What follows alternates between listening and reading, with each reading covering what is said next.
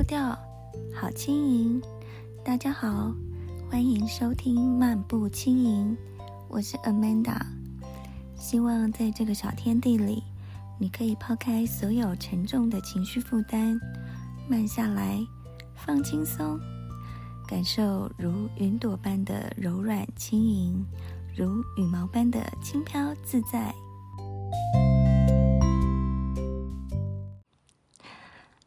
大家好，我是 Amanda。呃，很久很久没有更新我的 Podcast，那是因为呢，这个月份六月份，呃，我想要跟大家分享的主题呢，是关于我自己很喜欢的偶像黄家驹跟香港的 Beyond 乐团。但正确来说，其实家驹他不是偶像。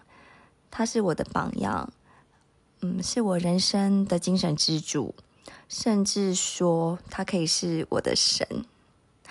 那所以呢，在这个属于家居的六月天，当我想把我心目中神等级的偶像想要介绍给大家的时候，我的确花费了很多的时间，因为对于呃，对于我来说。嗯，这个分享呢，是对于家居和对 Beyond 的一种尊敬。那我更希望的是，能够借由我这个小小粉丝，呃的小小心血分享，能够让更多更多的台湾人，或者是喜欢音乐的朋友们，能够认识黄家驹，呃，能够认识 Beyond 乐团。能够欣赏他们的音乐，那可以了解到，原来我们的华语乐团有一个这么的摇滚乐团，充满着大爱的精神。或者是有一些朋友可能呃来不及参与到家居跟 Beyond 的这个年代，我非常非常的希望呃可以借由我这次的 Podcast 分享。让这些朋友呢，能够有机会可以认识这个乐团，而这个为大众而歌、为真理而歌、为了和平与爱而歌的精神，是非常非常令人敬重、敬仰与怀念的。呃，从他们成团到现在，其实已经四十年的时间，四十年历久不衰。时至今日，我感觉到我们的整个世界其实非常非常需要像这样如同光一般存在的大爱精神，能够继续的薪火相传，传承给我们的后代。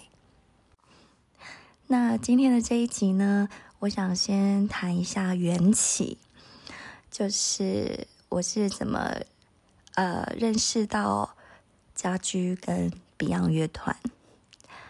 那先跟大家分享，Beyond 是香港摇滚殿堂级乐队，那是由黄家驹、黄贯中、叶世荣与黄家强这四位团员所组成的。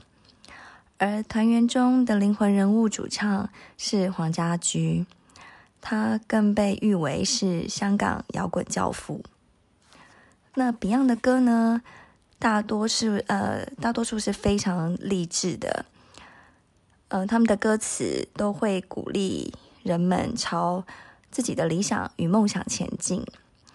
对于现实中的挫折与打击，要展现不屈服的斗志。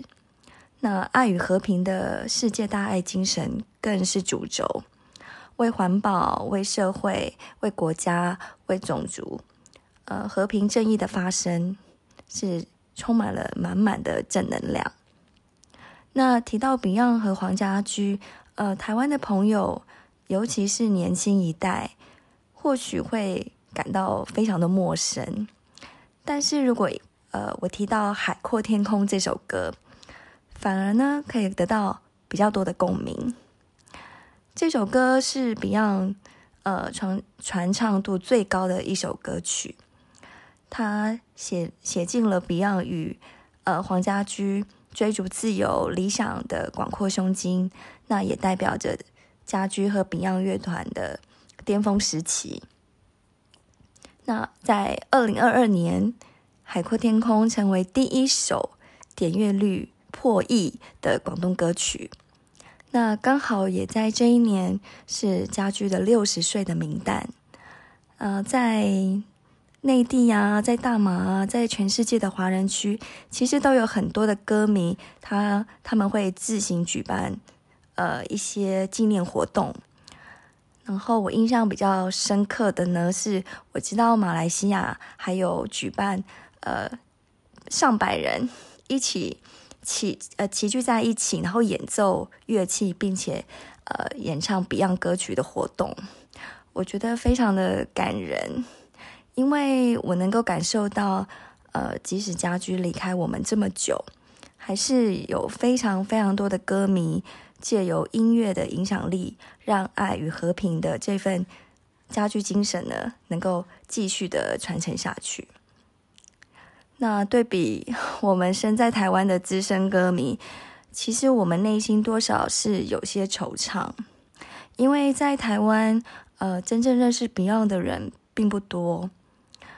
那在今年二零二三年，呃，是迎来了 Beyond 乐团成军满四十年。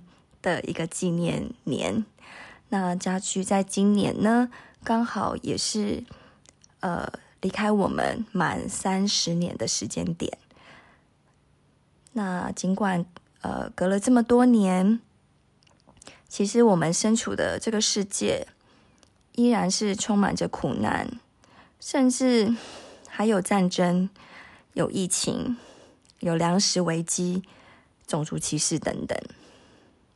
我记得家居曾经说过，呃，我们会发觉很多天灾人祸，其实呢都是人为造成的。那他很希望大家的想法和 Beyond 一样，希望我们每我们的明天一天一天都能走向和平。那家居也曾说过，生命不在于你得到什么，而是在于你做过什么。所以呢，我的内心在。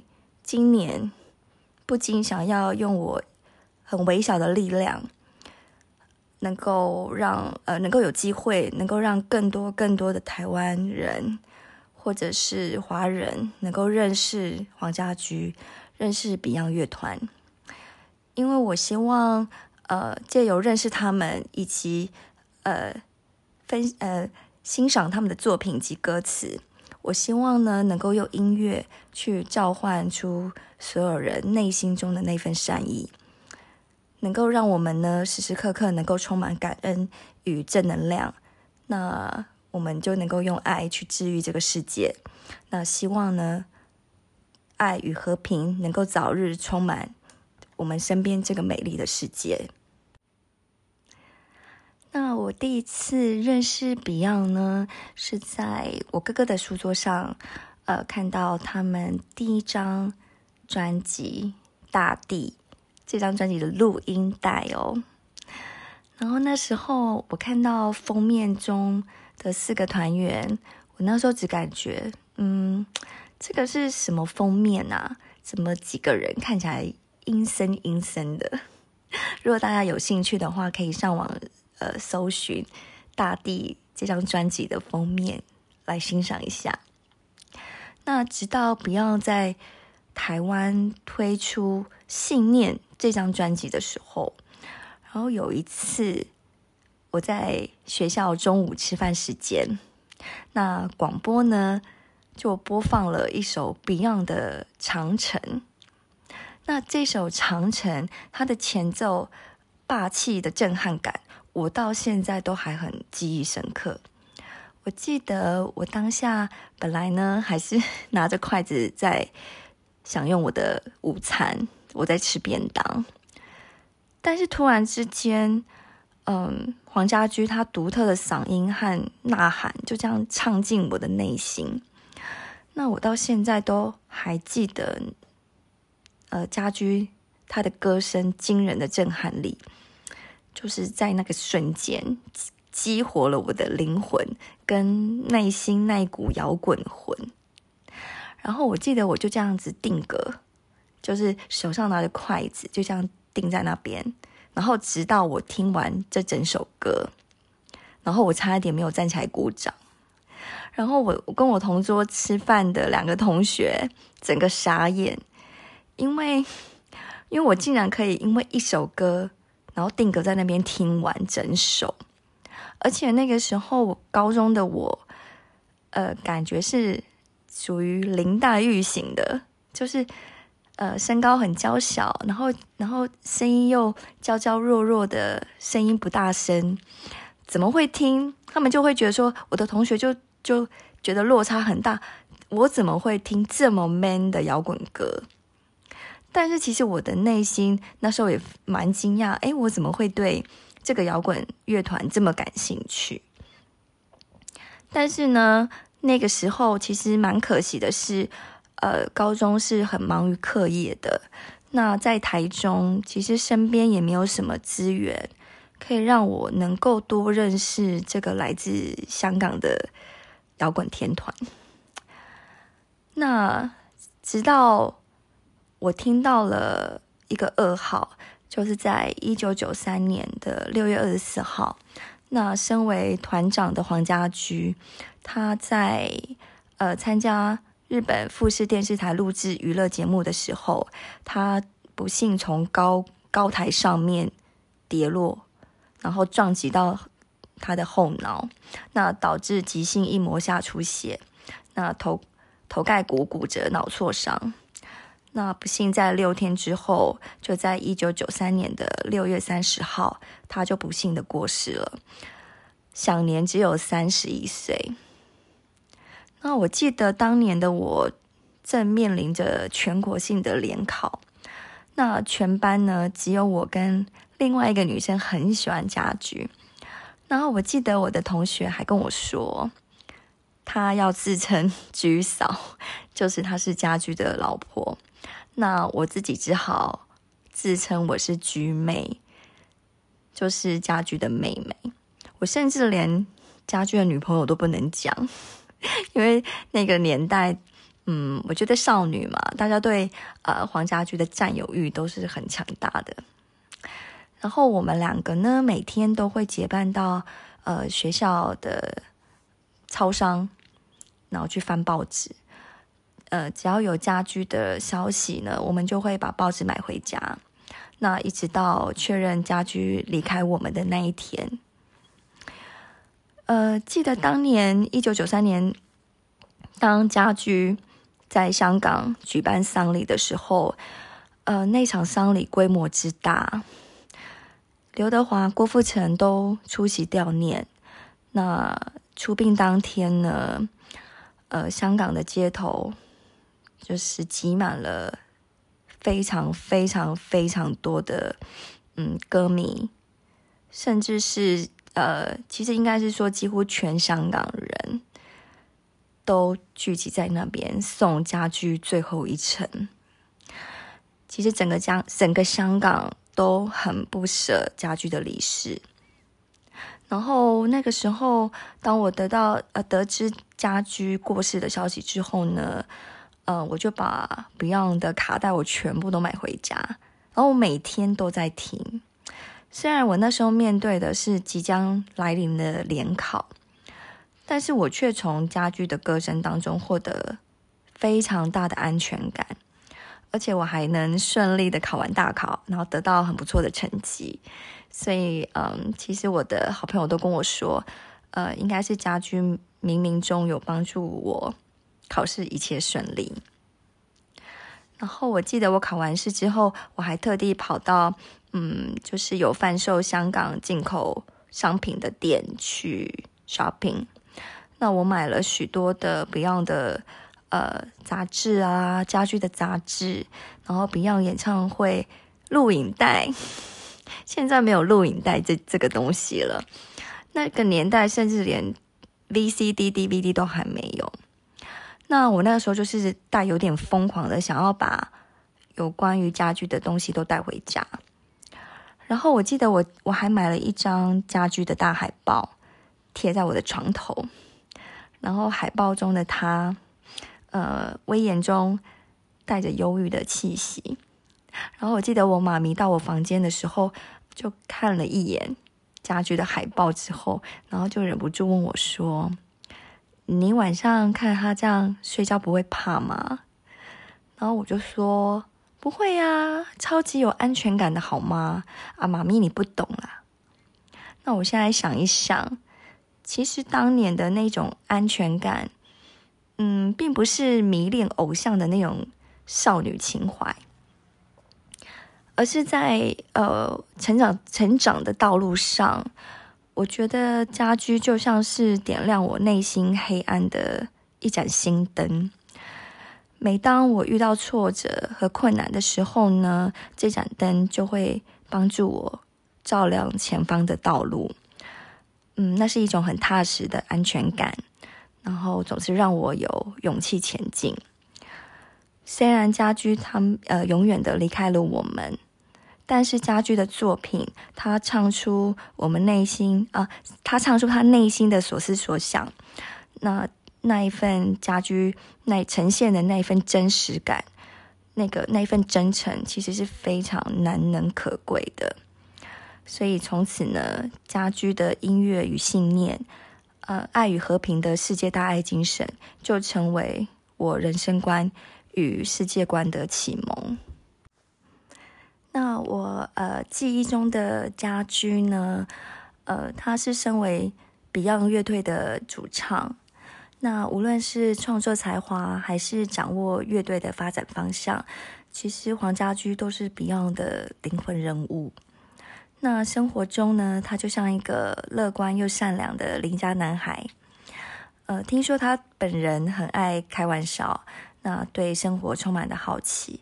那他是一个很追求自由，只想做自己原创音乐的人。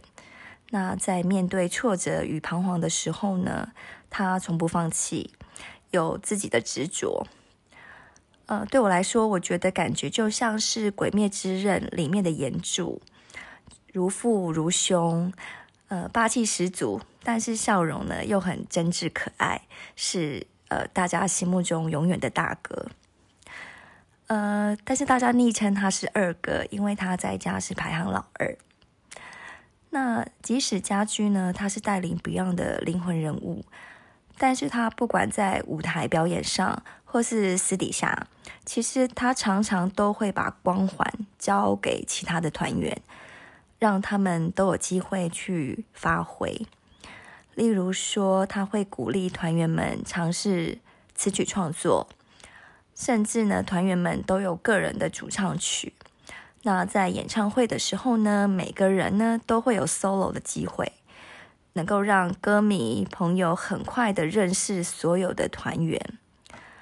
那家居他在舞台上的感觉和其他的呃摇滚明星呢，其实感觉不不太一样。他是一个呃自然有温度的一个表演者。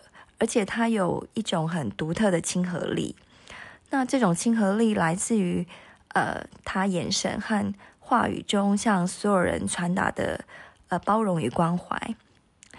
我曾经听到一段歌迷在呃演唱会录下家居跟歌迷的的对话的喊话，我很想要跟大家分享，从这段话就可以，嗯。可以了解家居他生前是什么样的人。好，那家居就说：“嗨，这首歌很酷的，不如我们大家坐在地上听好吗？”呃，因为挡挡在呃坐在前排的朋友他们会很辛苦的，你们明不明白啊？你们是年轻力壮，可是有些人呢没什么体力的，是不是需要坐着？然后。好，听话哦，大家要听话，要静静的坐下来听，好吗？是和平演唱会嘛，和平音乐会嘛，是不是？什么方式听都可以的，对吗？但是呢，呃，你们要留一点空位给摄影的哥哥，给扛摄影机的哥哥们。如果你们挤到他们的话，他们可能就会不小心坐到你们的头上去的。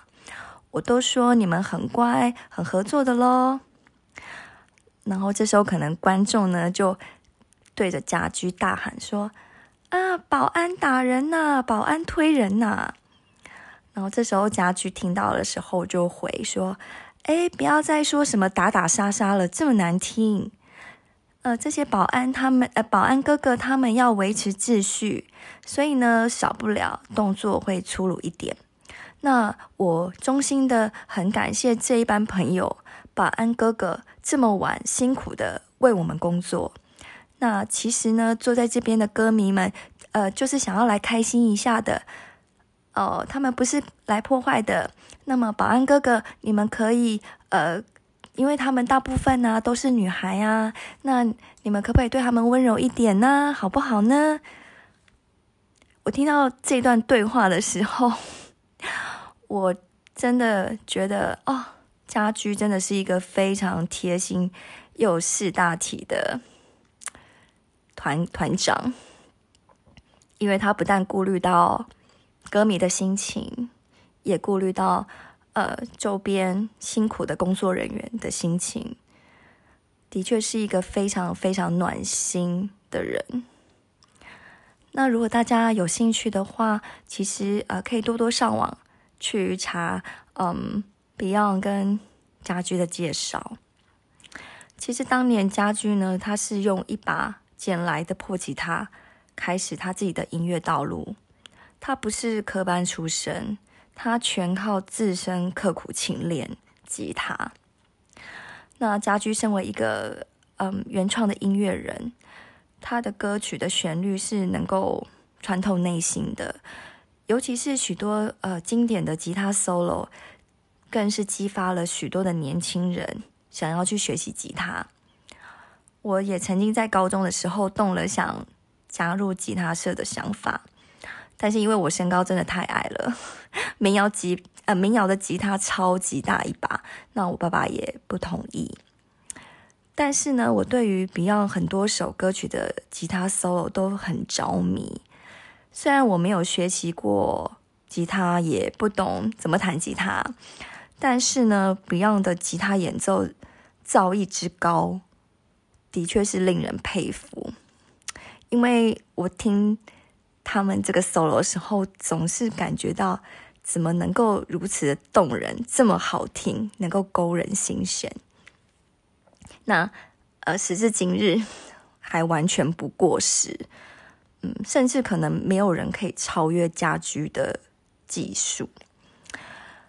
呃，我会很建议大家可以听听 Beyond 现场呃演唱会现场的版本，因为其实有很多很多的编曲。呃，很多演唱会里面的吉他 solo 是非常非常精彩的，胜过于听 CD。呃，听 对听 CD，总呃演唱会的版本总是非常的精彩绝伦。那 Beyond 的歌其实除了耐听，他的歌词更是其实每一首都很值得去细细的品味，去了解当中的意义。因为他的歌词很多是真的能够治愈心灵，为我们的人生带来启示和希望。那黄家驹和 Beyond 御用写词人，呃，刘卓辉先生写的词，常常呢每一句都很触动人心。家駒的音乐升华到精神层面的自由平等，给人心灵的震撼。那当大家可能都在写有关于情情爱爱的歌词时，其实反而 Beyond 的作品，他所传达的励志精神更能深入我心。虽然我无缘见到家駒本人，但是我总是能从他的作品当中深刻的体会到家居的人品和他与众不同的气魄。那在这边分享。我觉得我个人很喜欢的一些的歌曲，他的歌词。那第一首就是《长城》。《长城》这首歌呢，它是反映出我们中国历史上一个封闭的国度。那长城呢，其实是强权暴政下的产物，它是牺牲了无数人民的血肉之躯所建造而成的。但是呢，我们的后人大多就是只会以长城为荣。那家居则是表达出了对这个古建筑物，呃历史沧桑的唏嘘感。我个人非常非常喜欢这首歌的前奏，所以呃大家可以去欣赏《长城》这首歌。那再来第二首是《光辉岁月》。《光辉岁月》是也是 Beyond 非常非常经典的一首歌，它是黄家驹感动于呃非洲黑人第一领袖曼德呃曼德拉他奋斗而不朽的一生而做的。那曼德拉这种抗争与希望的精神呢，呃，家驹认为和 Beyond 的精神不谋而合。那黄家驹和曼德拉一样是反对种族歧视。希望世界可以得到和平。这首歌的歌词当中呢，就有写到说：“可否不分肤色的界限？愿这这个土地里不分你我高低。缤纷色彩显出的美丽，是因为它没有分开每种色彩。”简单的几句歌词，就道出了包容不同种族的大格局。那下一首是阿玛尼。阿玛尼不是一个品牌哦，当然它也是一个品牌，但是我第一次听到阿玛尼的，嗯，是家居写的歌词，呃，这首歌。那这首歌呢是，呃，Beyond 在一九九零的时候，他们远赴肯亚，那他们亲眼目睹了饱受战争和灾祸摧摧呃呃摧残的人民。那家驹回到香港之后，他有感而发的创作了一首《阿玛尼》，他是为了呼唤和平而创作的。嗯，他的这首歌就是在倾诉，嗯，饱受战火蹂躏的儿童。那同时，他也写出了，嗯，生命的尊严与可贵。那里面呢是。呃，歌词有运用到了非洲肯亚的语言。那阿玛尼呢，其实就是非洲肯亚语言“和平”的意思。那里面有阿玛尼、纳库潘达、维维，意意思就是说，啊、我们爱你，然后 我们需要你的意思。那这首歌，呃，是 Beyond 他们，嗯。探访非洲贫困呃地区，当时他们所看到的一切，然后他们看不惯嗯权力与拥有的斗争，他们看不惯愚昧与偏见的斗争。作品当中呢，洋溢着对非洲饥民深刻的关怀，那对战争残酷的哭颂，以及对世界和平的向往。那还有一首歌是《不再犹豫》，《不再犹豫》这首是家駒的一首很经典的励志歌曲，它很激励呃年轻人奋发向上，追求梦想。那也表表现了出呃 Beyond 他们呃家駒他们对于自己音乐理想的坚持。年轻是不怕失败的。嗯，年轻的天空向来都是希望的天空，所以嗯，这首歌我觉得非常非常适合。嗯，当我们为了理想而前进的时候，我们不能犹豫，我们直接就是选择出发。那海阔天空呢？当然就是一首呃传唱至今、历久不衰的歌曲，非常的经典。那这首歌是家居为 Beyond 成立十周年而做的，嗯，歌词里面刻画着他们十年来的心路历程，有起起伏伏，那有有意气风发，有疲倦无奈。这首歌真的很符合家居的一生。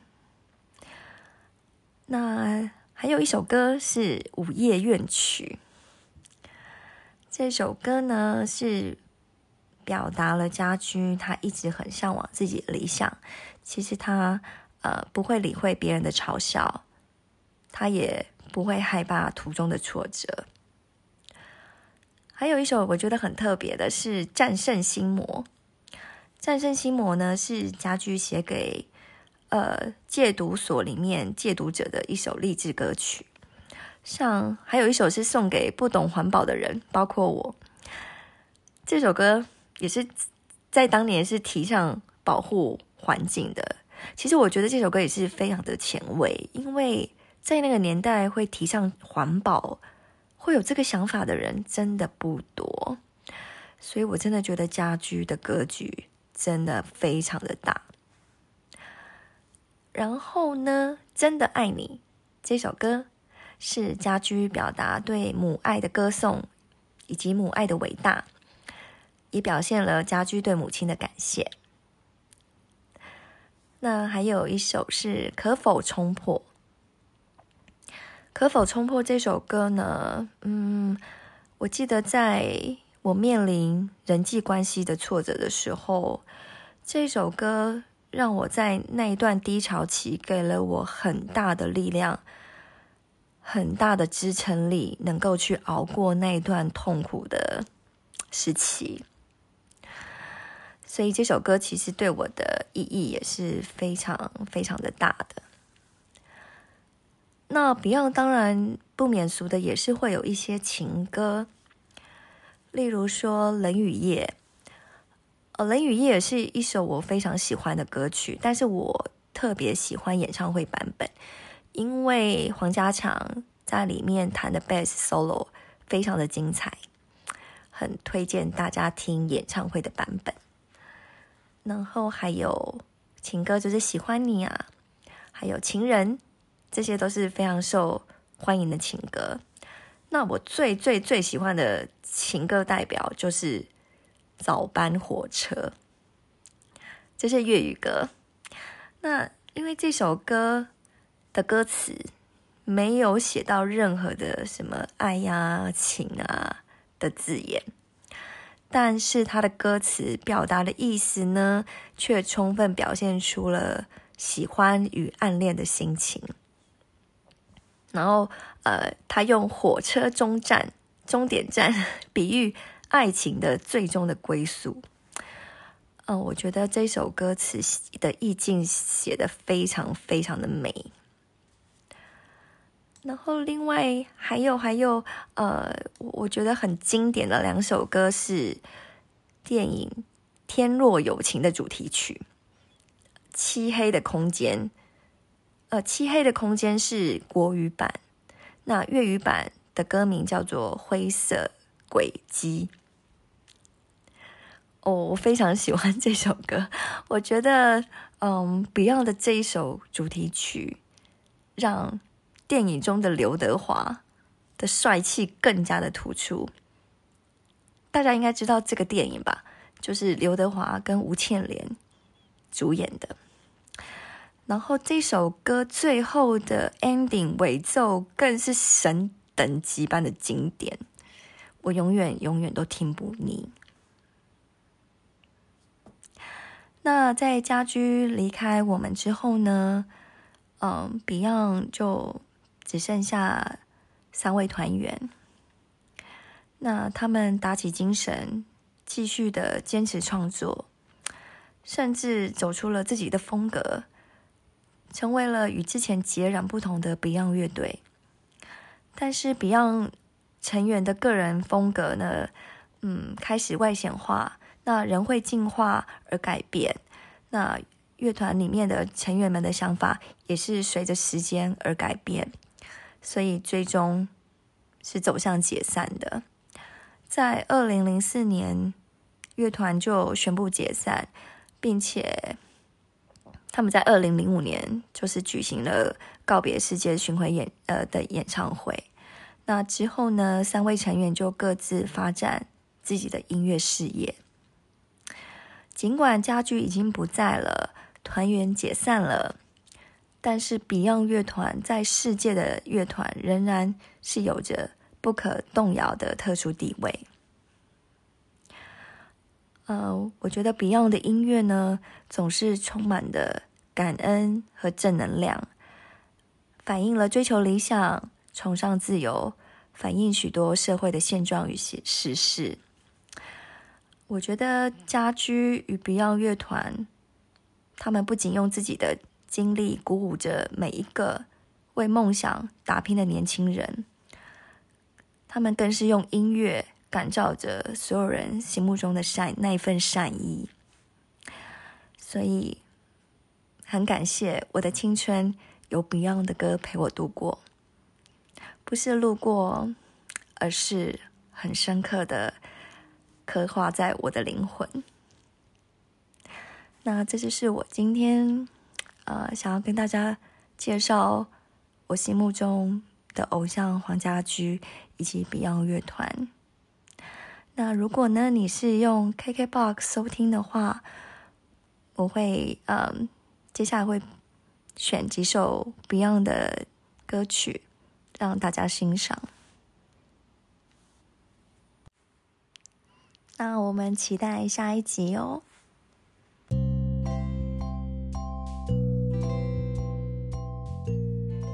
希望你会喜欢今天的内容，漫步轻盈。我们下次见喽。